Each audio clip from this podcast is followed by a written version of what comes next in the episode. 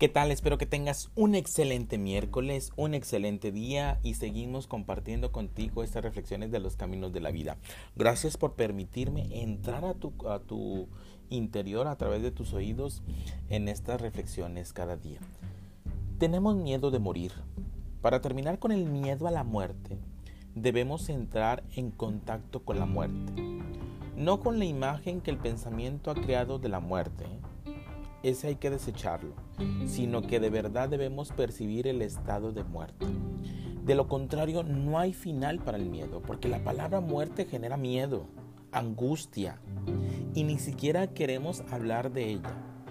Siendo sanos, normales, capaces de razonar claramente, de pensar con objetividad, de observar, ¿es posible para nosotros entrar totalmente en contacto con el hecho de la muerte?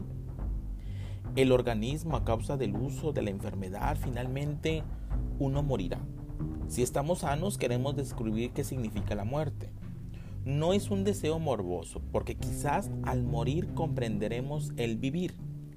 El vivir tal como es ahora implica tortura, continuo desorden, contradicción, por lo tanto, hay conflicto, confusión, desdicha. El diario acudir a la oficina, o hacer, hacer una actividad, la repetición, con sus penas y su ansiedad, el andar a tientas, la incertidumbre, eso es lo que llamamos el vivir.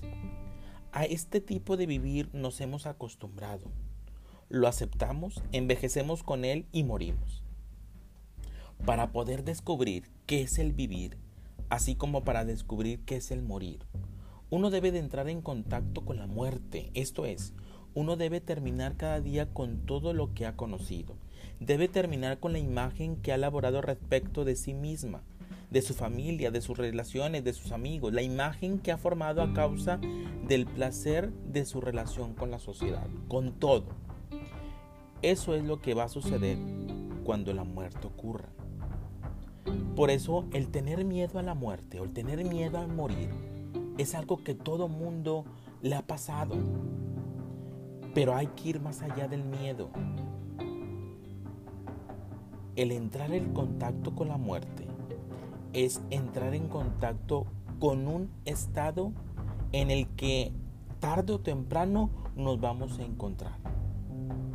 ¿Cómo percibe usted el estado de muerte?